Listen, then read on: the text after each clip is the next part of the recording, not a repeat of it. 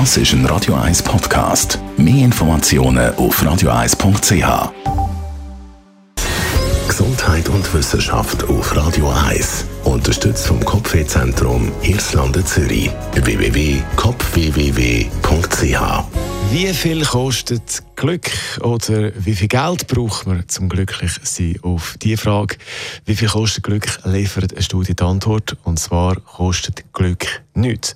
Unabhängig davon, ob Menschen viel Geld verdienen oder nicht, fühlen sie sich glücklich. Das zeigt, das, beziehungsweise das zeigen Interviews mit fast 700 Menschen, die man im Rahmen von dieser Studie durchgemacht bzw. durchgeführt hat, die eher weniger verdienen.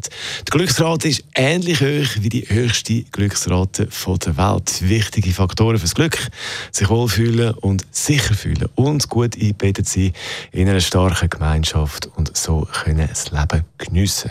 Das ist ein wichtiger Faktor für Zufriedenheit. Tönt einfach, aber eben. Ich wünsche einen zufriedenen Vormittag mit Radio 1. Und der Herbert Grönemeyer hat auch noch etwas zu sagen zum Thema Glück. Da ist er.